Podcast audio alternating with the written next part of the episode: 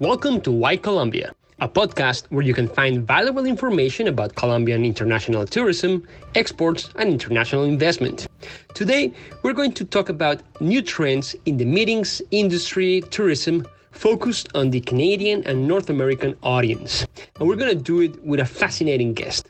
His name is Eduardo Chaillo. He's a strong advocate on behalf of the Latin America meetings industry, owner of Global Meetings and Tourism Specialist LLC, and global manager at Marriott's Global Events.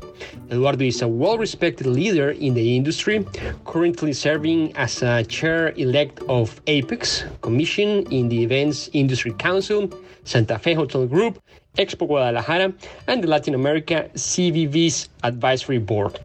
In addition, he has been honored by numerous organizations including JMIC, SITE, and IMEX. He was inducted to the CIC's Hall of Leaders and received the Lifetime Achievement Award by PCMA. Eduardo, thank you very much for your time. Eduardo, first question. We know there's a natural evolution within the industry into creating hybrid events.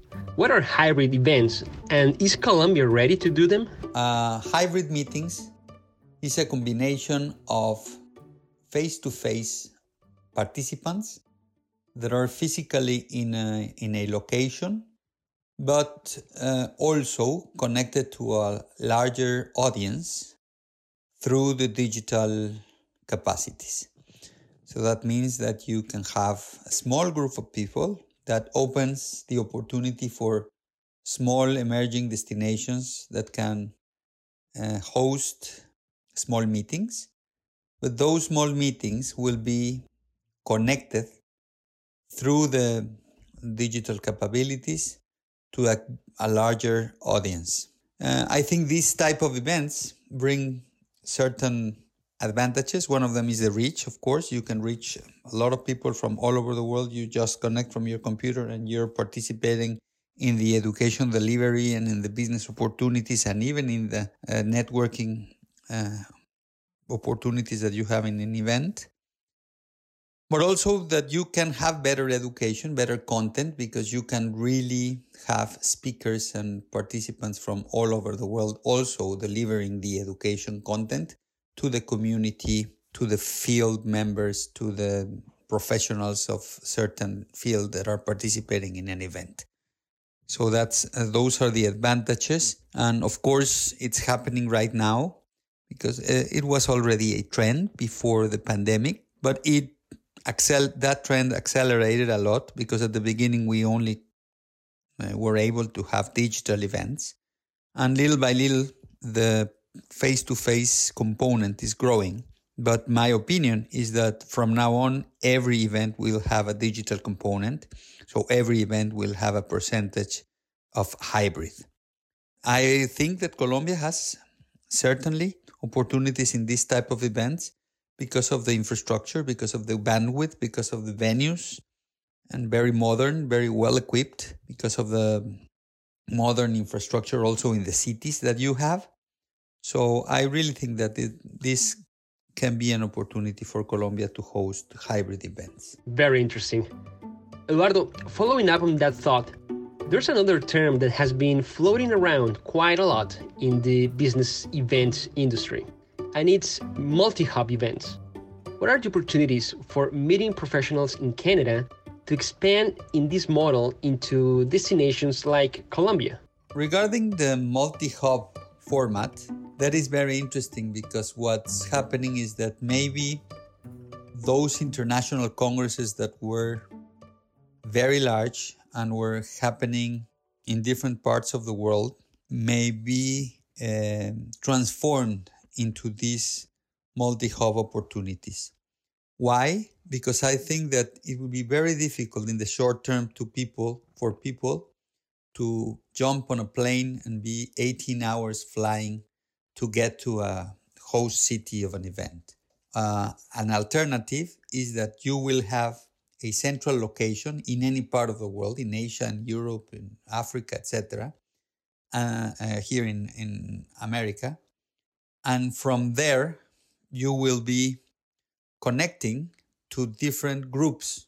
Those groups will be meeting in different places, having their own content, their own networking opportunities, but at some point will be connecting to the main hub of the Congress.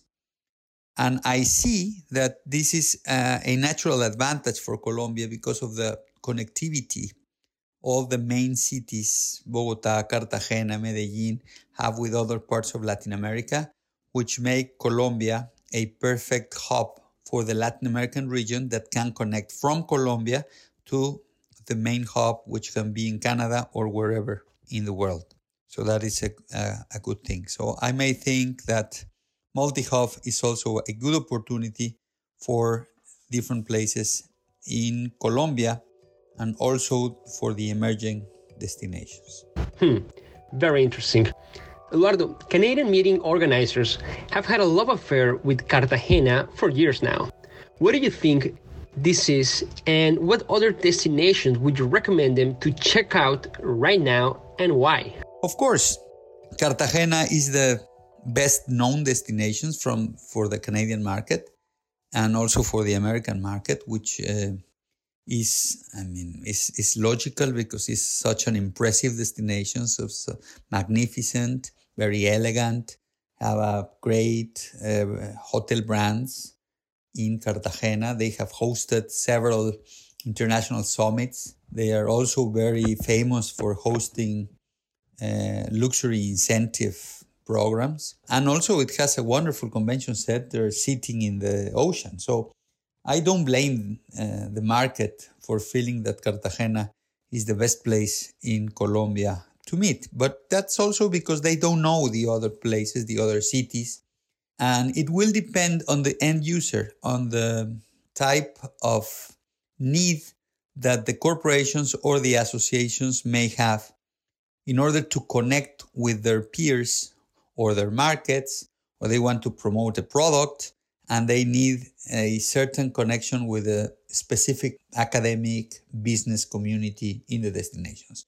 So, so when they find out the real need of the group, they then they will have the opportunity to match it with the vocation, with the community, with the infrastructure of different cities in Colombia. Uh, one wonderful attribute of Colombia is that it's very versatile. So the personality of the meeting destinations are very different from each other. And it can be great uh, if one's having Cartagena as a first stop or as, as a comfort zone in order to be the first place that they get to.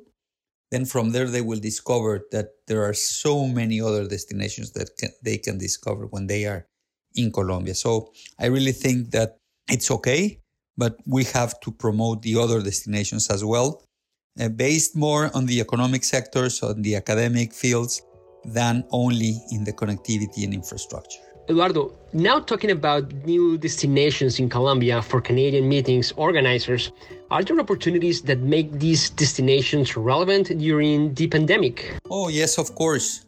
The opportunities for emerging destinations in Colombia are great because uh, the people right now will meet in smaller groups, will look for uh, outdoor spaces, natural landscapes, and I think that's a great opportunity for other destinations in Colombia. Because right now, I think the big cities, crowded cities, will not be favored by the market because of the natural concern they have about their health, the social distance, and everything related to the pandemic. So I, I, really think that this is the opportunity to showcase the great versatility that Colombia has and all those emerging destinations like Tulua, like Cali, like the coffee region, where you can also explore unconventional venues in order to connect them to a very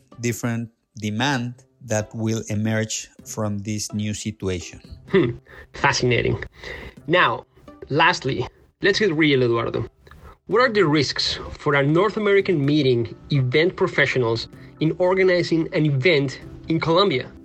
Is it safe in all aspects? Oh, yes. I don't think there's any risk when you decide to go, travel, or meet in Colombia.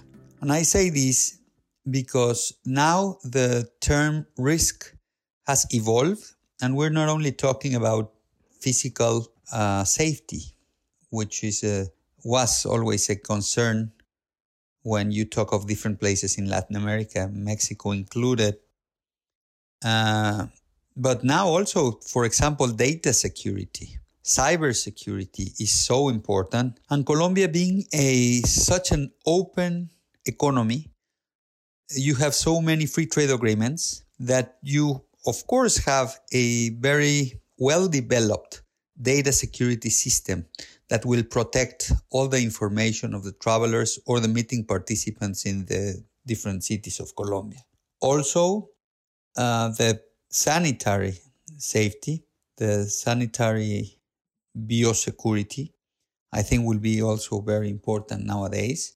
And with all the protocols that I've seen that you followed, the regulations that you have city by city in terms of the discipline that you have and the care that you've shown with the travelers, with the participants, and of course the inhabitants will be very much appreciated. Uh, and also the natural hospitality, the personality of the Colombians is uh, makes you feel really safe, really in a warm atmosphere. And the only risk, as you said, in once in a beautiful campaign you have long uh, some years ago, the only risk that you may have when you think or you travel to Colombia is that you may want to stay. Eduardo Chaillo, expert and true authority in the meetings convention industry, thank you very much. Thank you for these great questions. We really hope you like this podcast. If so, let us know. Leave us a comment and share it. This is Why Colombia New Trends for the Meetings Industry focused in the Canadian and the North American audience. Until the next one.